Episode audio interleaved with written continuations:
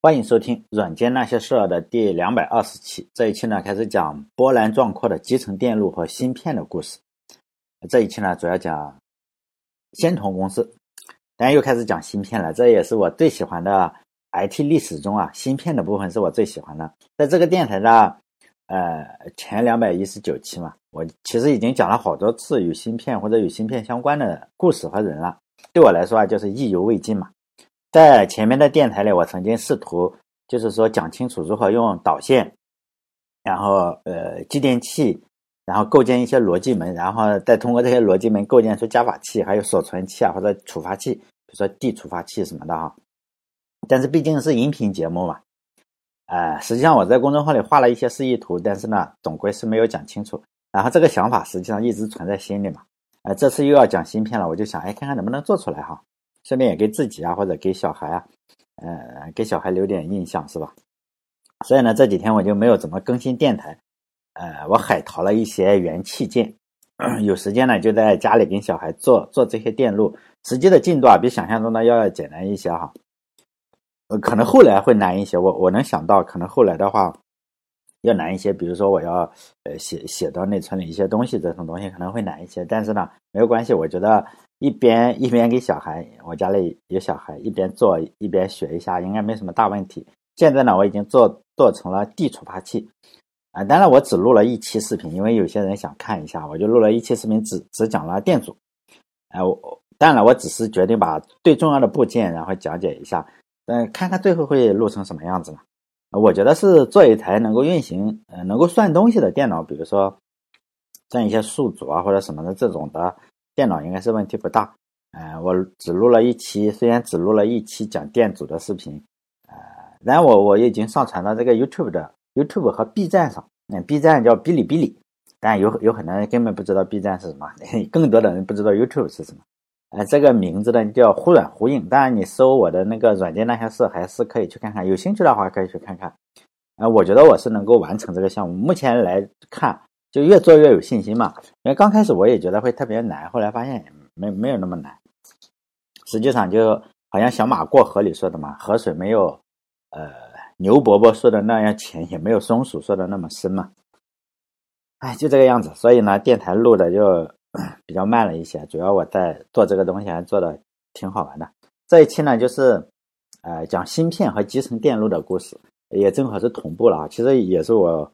我一直想的，因为我以前在那个 Minecraft 里，呃，我已经做过了，我已经做过计算机这种东西了，只是把 Minecraft 的红石电路，然后放在了这个呃面包板上，这个电路实际上相当于做一次移植。当然了，现实中要比 Minecraft 是要难一些，但是没有说难到天上去，因为嗯，现实中啊，比如说。我学五伏的话，哎，红石电路里你你不管你学几伏，但现实中实际上，呃，五伏呃学五伏的话，很可能就不是五伏嘛，就五点几伏。我试了很多的电源，啊，五点几伏就是这个样子。现实中跟这个游戏中嘛，还是有点点区别吧。但这一期的话，呃，这一期的故事就是讲集成电路的故事，实际上是接到了前几期讲 DC 的故事。差不多哈，芯片与集成电路的话，最初啊发展也是美国军方推动的。就美国二战以后嘛，他赢的有点不知所措了，有点飘了，是吧？经济繁荣，世界上有很多发达的国家都把自己的黄金啊，然后就放在美国，放在美国的纽约，然后让美国存着。因此呢，世界上绝大部分的黄金实际上都是在美国的，即使它呃理论上不属于美国，但是你放在那里是吧？绝大部分的黄金都在美国，而世界其他的地方。哎，这就相当于不是不是很太平。比如说，二战结束以后啊，像苏联跟匈牙利还在打架，是吧？然后冷战呀也就要开始了。因此，不不管是那种情况的话，不管是美国民众啊，还是美国政府，当时确实是有点飘的。因为当时都觉得，哎，风景这边独好，是吧？就有点歌舞升平。一个小插曲就出现了，直接让美国从自信变得不那么自信了。就是在一九五七年十月四日的时候。一个美国的无线电爱好者，他就接收到了一个信号，这个信号啊，他也不知道是怎么搞的，是吧？不知道如何是发到美国的。后来他们就证实了这样一个信息：苏联啊，发射了一颗叫卫星的东西，这个卫星啊，就以两万八千公里每小时的速度，然后绕着地球旋转，也就是说每秒钟运行八公里嘛。一边转呢，还一边以二十到四十百万赫兹的这个频率啊，然后向地球上发送这个消息。他好像发送了一个多月。然后美国的媒体，我们都知道啊，哎，也许有人不知道，美国的媒体很少夸美国政府。就这件事情，当然也不会呃夸美国政府。美国媒体就骂美国政府，实际上是最狠的。尤其是苏联的卫星上天以后，美国的媒体就给予了，就是说非常详细的报道。有一些啊，像叫什么《华盛顿邮报》还是什么，就还专门列出来了哪哪个时间段你在美国哪个地方可以收听这个。呃，苏联的这个这个卫星的信号就这个样子列出来，就是说，呃，叫什么收接收信号指南嘛？这让美国政府就脸上就没有面子嘛？你看看我我没有发，你天天搞这个哈，冷战也要开始了。就在发现这个卫星以后一个月之内，然后苏联又给了美国一记重拳，然后苏联发射了第二颗卫星。这次上去的不仅仅是卫星了，还有一个小乘客，一一只小狗，它叫莱卡。这下媒体肯定就更来劲了嘛，就把美国政府肯定是骂了个狗血喷头。你平时的时候还想骂你，现在这个样子更骂你，骂了个狗血喷头。那美国政府马上就做出了反应，说我们这个东西啊是可以发射的，是吧？发射肯定是没有问题，不就是上天上然后发射一颗导弹嘛？然后你们想看的话就射给你们看。因此，在两个月之后的1957年的12月初，美国也就开始发射第一颗卫星，只不过啊它。没有从发射架上起飞，或者只起飞了两秒钟，爆炸了。然后当时的媒体已经这个这个有电视啊，有那个图片了，就已经有这个报纸，然后你就看到了这个报报纸上肯定不给你留情面，然后就随着这个报纸传播了很远，就知道你美国不行了。然后美国已经不行了的论调就开始广为流传。实际上美国不行了这种话题啊，美国几年就来几次。苏联搞的美国不行，然后后来日本搞的美国不行。这个美国的媒体比较搞笑，天天就黑自己，就是说美国不行了。当时也是这样，美国不行了的话题，然后就这个样子。虽然美国看起来是一直还是比较行的，但是美国媒体总是唱衰美国嘛。这个事情已经是传统保留节目了，见怪不怪。就在这种压力之下，美国军方就开始找这科学家问问如何让这个，你得让卫星上天嘛，你。要争相发射上天，而不是说我一发射再爆一次可以是吧？第二次千万不能再爆了，就不要爆炸。经过广泛的讨论，他们发现，哎，只要是呃，就是说你这个卫星啊，跟这个火箭的零件要够小够轻，这个事情就不难做。因为他们也找到了苏联发射的卫星重两百多磅，但是美国当时是没有那种非常非常威力巨大的分级推进火箭。美国有的是导弹，是吧？现在有洲际导弹，就说呢，洲际导弹如果能发到天上去的话，美国只能够呃发射二十二磅的卫星，就是二十二磅的卫星啊，还要达到呃比它重十倍左右的这个苏联卫星的相同的功能，就这个样子。如何怎么做？问题呢就成了如何把卫星啊质量你要减到最小。这个时候，虽然美国已经有了晶体管，但是呢，晶体管当年你虽然有了，还是要用导线。一个一个连起来，像我现在想做的啊，我录视频要做的就是用导线把晶体管连起来，嗯，就这个样子。然后做出门之后啊，可能会用一些现成的，比如说七四的逻辑管那种晶片。但是晶体管还是你连起来，说实在的很多的。比如说你要做一个加法器的话，你用呃。用这个继电器的话，实际上是非常多，大概需要一百五十四个左右。你现在连起来，你现在一一一一长串的，一长串这个这个东西还是比较痛苦的。如果我没算错的话，是一百五十四个哈。如果算错了的话，就到时候我还没有做加法器，所以我只是我我买零件的时候算了一下，大概每个每个设备需要用多少芯片，多少东西，然后一起海淘过来。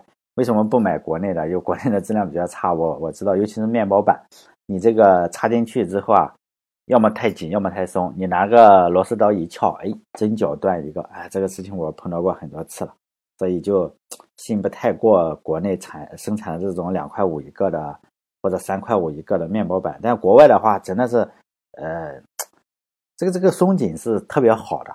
比如说什么哈，但它确实要贵，贵大概十十几倍、二十倍这个样。大概是八十块到九十块一个，可能贵。如果你五块的话，哈，大概贵二十倍左右嘛。这接近买回来加人情的话，你大概需要费他的费一百来块一个吧。如果有人想，如果有人知道，哎，你哪种面包板非常好的话，可以推荐给我，加我微信，告诉我我特别需要的是又便宜又好的面包板，因为我买一百块一个的话，你买五十个就就五千块，特别特别贵。呃，说这个导线是吧？当年的话，它也是这样，晶体管需要一个一个用导线连起来，这样接起来又很重，达不到说二十二磅这个要求。呃，接下来呢，这一期的内容啊，又开始跟肖克利那个内容有一定重叠，这也是没有办法的事情。听我电台的人都知道，我反复强调过，就是说 IT 历史啊是最容易搞清楚的，每个人都可以做的像我这个电台这个样子。首先呢，时间非常短；其次呢，就那几十个人，你搞来搞去，你会发现绕不开。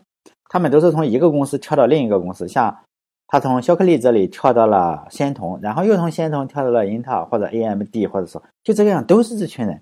他们就是从一个公司跳另一个公司，然后搞一些东西出来，然后再跳槽或者自己开公司，跳来跳去的，就那几十个人最厉害，都是他们搞的。在二十世纪末的时候，洛杉矶时报嘛说我要选出五十名二十世纪最有这个经济界啊或者科技界最有影响力的人物，第一名是谁？三个人。分别是威廉·肖克利，他发明的是晶体管；还有两位呢，是诺伊斯和基尔比。呃，他俩发明的是什么？集成电路，当然也也可以，也可以叫芯片，实际上是有点区别，是吧？集成电路是集成电路，芯片是集成电路中的一种。不过呢，呃，知道怎么回事就行了。他们三个人虽然谈不上是朋友，尤其是肖克利跟这个诺伊斯啊，以前是领导跟员工的关系，但关系呢后来逃跑了嘛，他骂他是叛徒。实际上关系并不是很好，但这三个人，呃，并列当第一，确实问题也不大，是吧？我在讲肖克利的时候，我就讲到他办了个公司嘛，但这个哥们就是说做科研非常非常厉害，开公司呢就水平实在是比较差，然后呢他就搞了公司就鸡飞狗跳，下面的员工啊就想辞职，在一九五七年夏天的时候，肖克利他这个公司叫肖克利实验室股份有限公司，这个七个家伙，他这个公司嘞七个家伙。哎，肖克利啊，特别喜欢他那个女秘书，我在那个电台里讲过了，好吧？呃，然后给人测谎，整的公司反正鸡飞狗跳的。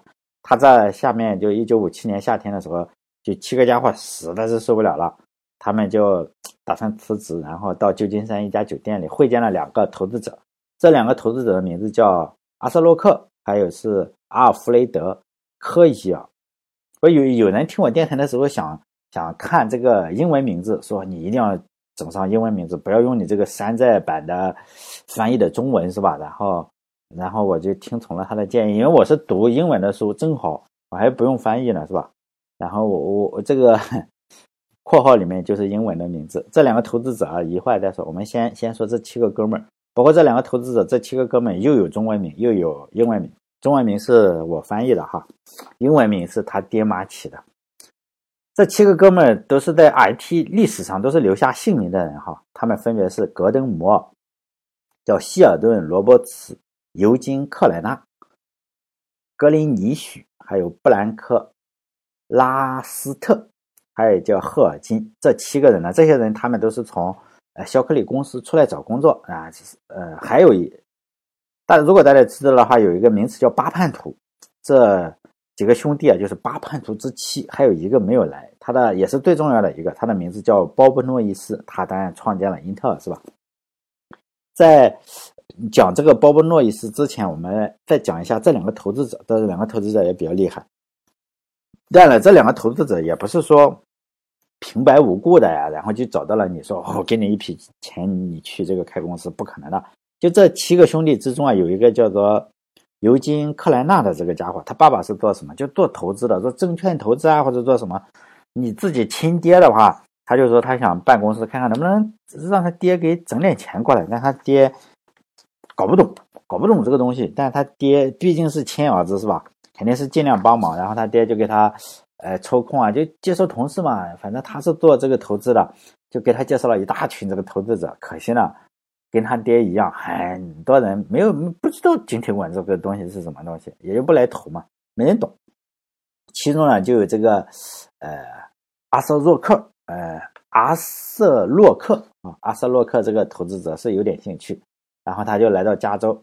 其实这些故事啊，大部分都是这个家伙写的，就是阿瑟洛克他写了本书是吧？他来了之后，他也没有钱，他当时是比较没有钱，后来呢非常富了。他只是负责，他是做经纪人的嘛，就是投资的投资者，他只负责说他能投这些东西，可以帮他那些有钱的主顾找到这些合适的技术投，然后自己分一点，是吧？但他自己是没有多少钱的。但后来他成了传奇人物，还上了《时代》杂志，上了两三次，很厉害。这家伙见了这群技术天才以后，就觉得这事可以做，然后他就找了三十多家公司，还有三十多个个人，然后问他能不能投啊？这这几个家伙确实厉害。肖克利公司旗下的人均是吧？人均一个博士，有的还两个博士，反正没有一个人愿意投资。然后他又找到了这个一个叫谢尔曼·费尔柴尔德这个人非常厉害啊！谢尔曼·费尔柴尔德这个家伙，这个家伙有钱。他为什么有钱呢？因为他爸爸有钱。他爸爸是谁呢？是 IBM 的，就是 IBM 我也讲过哈，他的创始人是什么？老沃森，汤姆沃森。然后呢，他爸爸是和 IBM 创始人是二号股东，就是说他爸爸 跟是 IBM 的创始人之一，共同创建了 IBM 公司。但是呢，他为什么是最大股东呢？就是汤姆沃森呢，呃，沃森这个家族啊，他生了好几个孩子，但这个谢尔曼呢，他爸爸妈妈就是。计划生育做得好，就只生了一个，因此呢，汤姆沃呃沃森家族的话，你小孩一分，你生了五个孩子，你一分肯定不如这个大了。人他就是独生子，因此呢，他自己全部继承了。所以呢，长期以来他都他是 IBM 的第一大股东。像沃森家族可能加起来比他多，但是每个人都不如他多。为什么呢？因为他是吧，比较比较厉害是吧？独生子。当然，他也不是那种花花公子，而是有技术的人。他发明了一种相机啊，可以拍月亮。很多年之后啊，中国也有一个公司发明了一种，呃，手机可以拍月亮。当然，他是真的拍月亮。它区别就是他的相机啊被 NASA 买去了，就美国宇航局买去了，然后装在了阿波罗上。就所有阿波罗上都有他的相机，对月球表面进行拍摄。我们看到的最早的那坑坑洼洼的这个相机，这个月球的表面就是这个人发发明的，就是。谢尔曼·菲尔柴尔德，我们看到的说拍出来了七万多张还是多少，非常厉害了。这个这个相机是吧？然后传回地球，就这个家伙发明的这个相机，所以呢很有钱是吧？然后这个谢尔曼·菲尔柴尔德同学就拿出来一百五十万美元，可能现在来说也当然对我们来说都是一大笔钱，但在当年这真的是一笔巨款，大概相当于可能得一千五百万这个样子。然后他就。也就是这笔钱呢，建立了日后闻名世界的仙童半导体公司。还有一个小问题是，为什么那天去了七个而不是八个？按照这个投资人阿斯洛克的说法是，来了之后啊，他就来了七个人是吧？其中谁去演讲呢？就是这个尤金·克兰纳，他爹他爹联系的嘛，肯定他去演讲。呃，有父亲这层关系，但是讲的这个阿斯洛克听不懂。就听不懂你你讲的什么东西，就觉得确实比较厉害。反正你们这群人都是博士是吧？什么都是名牌大学博士，应该是比较有前途。但是呢，这这个克莱纳讲的可能就是说，哎呀，一下子给讲神了。他是做投资的，哪哪能听得懂？像我们都听不懂，听不懂。然后他就问了一句：“哎呀，别讲那么多了，就问你们七个人谁是老大？”然后这七个人就回答说：“哎呦，我我们都不是老大，我们大哥没来，没来。”他是公司总经理，呃，他为什么没有来呢？他觉得背叛自己的老板这件事情不太光彩。不过呢，你放心，明天啊，你如果还想听的话，我们就把他拉来，是吧？骗过来，或者是怎么搞过来都行，你给你讲讲。然后他们大哥就是这个鲍勃诺伊斯，也有这个英文名字哈，大家可以去搜。但日后获得了诺贝尔奖，这个他出出生在爱荷爱荷华州，美国的，他的爸爸是一个传教士，他儿子啊。从小最有厉害的就是演讲，也非常有感染力。就是说，呃，擅长给外行人讲清楚这个半导体是什么，为什么半导体拥有光明的未来。他毕业之后啊，就去费城的叫飞鸽电子公司工作了三年，就做什么做晶体管，非常厉害，是吧？后来他又加盟了肖克利的公司，凭借出色的能力啊，很快就升成了总经理。你想想，这个肖克利这种人，他都能处理得了。肖克利是什么？就心眼非常小，然后不肯放权，除了自己的女秘书信任，其他人都认为是叛徒。他还是能够做成了总经理，也就是这这个人肯定是有几把刷子的。这个诺伊斯是吧？比较厉害，然后他就成了总经理。二号人物，也就是这些博士们所说的大哥。这七个人回去以后啊，就去劝这个波布诺伊斯。其中呢，这个罗伯茨有有一辆车，有一辆面包车，就说：“你这个，我我一定要说服你，是吧？”说了一晚上，说我这个明天也不走了，今天也不走了，就住你这了。然后呢，明天你一定要跟我去见见那两个投资者，把把这个事情讲清楚。第二天早上一早，然后罗伯茨就开着他面包车，转拉上八个人，然后又去了旧金山见这两位投资者。其中就是这个阿瑟洛克这个投资者啊，回忆说。只要波波诺伊斯一开口说话，其他的七个人就完全安静下来了，因为他是如此的有说服力。这两位投资者一下就听明白了，哎，这个东西为什么这么牛逼，是吧？然后这两位投资者马上被说服了，当时就没有任何的合同，没有任何合同，这两个投资者就找来了十呃十张一美元的纸币，然后说呢，合同啊，投资合同以后再说，现在呢，我们每人一张纸币，如果你想入伙的话。就把那名字呢签到这上面，也做个纪念，什么也算是合同的草草案。这两个投资人就加上这八个兄弟，就在华盛顿头像的周围签上自己的名字。据说美国一元人民币上面，一元美国一元人民币，美国一元美美元上面印的是华盛顿的头像，但没有见过，不知道是吧？有见过的人可以问问是不是华盛顿？他书上是写的华盛顿，如果不是，那也不怨我是吧？他写的书上写错了。他们就在华盛顿的头像周围签上了自己的名字。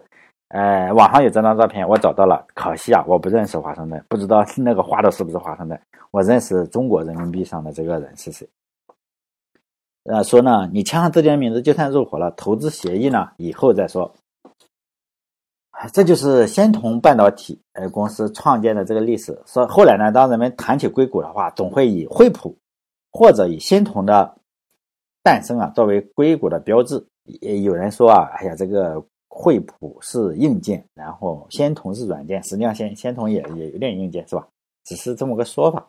但仙童半导体也就后来成了硅谷所有几乎所有公司的父亲。从仙童走出的人，创建了几百家公司。有人统计过。上市公司九十二家，然后呢，他们这几个人创建的公司大概呃二点一万亿还是多少，特别厉害是吧？具体我不知道是不是真的，但有一个事情是真的，就是说在一九六九年的在哪里举办了叫呃森尼维尔举办了一次半导体这个工程师大会上，就是说当时请去了多少人？四百名，然后四百名啊去这个参加这个半导体大会，然后呢大家一看，哇操，都是同事。没有在半导体工作的人，四百多人中有只有二十四名没有在这个，呃，半导体工程师大，呃，没有在这个仙童工作过。呃，好了，这一期就讲到这里，下一期呢就继续讲这个芯片的故事，可能会更新比较慢一点，因为我确实想录一下视频，呃，把起码把买的这这这些东西组成一台电脑啊，看看能不能计算，然后我会选一些比较重要的，呃。录录录一些东西，如果有人想看就看，不想看没关系，因为，呃，我的目的也不是说，呃，教教这个大家怎么去去做电脑，我的目的是我要留下自己的影像，或者是教教我家小孩这个样子。呃，还有就是说，有人说，哎，你你最好不要出镜。当然了，就是因为我录视频的时候，我就是站在那里讲，然后拍出了我整个的样子嘛，这个对我很重要，因为我要留下我的声音和图像，是吧？哎，有些人说，哎呀，就就不喜欢看，你能不能去掉？这个是不能的，你可以选择不看，是吧？但是我一定要站在那个地方讲，哎，为什么呢？因为你如果想看帅哥的话，你就去，是吧？有这么多啊，什么吴亦凡呀，什么，你去听他唱歌就是了，或者是看什么，就是说，啊，当然，呃，我我我是肯定要出镜的，这个是这个是没有办法取消的，因为很多年之后，我还是希望。呃，我的图像留在那里，因为呃，对我来说这个非常重要。呃，就是说你不喜欢看呀，也没办法，是吧？好了，这期到这里。呃，如果有人喜欢看的话，可以到 B 站或者 YouTube 去看，呃，或者关注我的微信公众号“软件那些事”，六六个字哈。好嘞，这一期到这里，再见。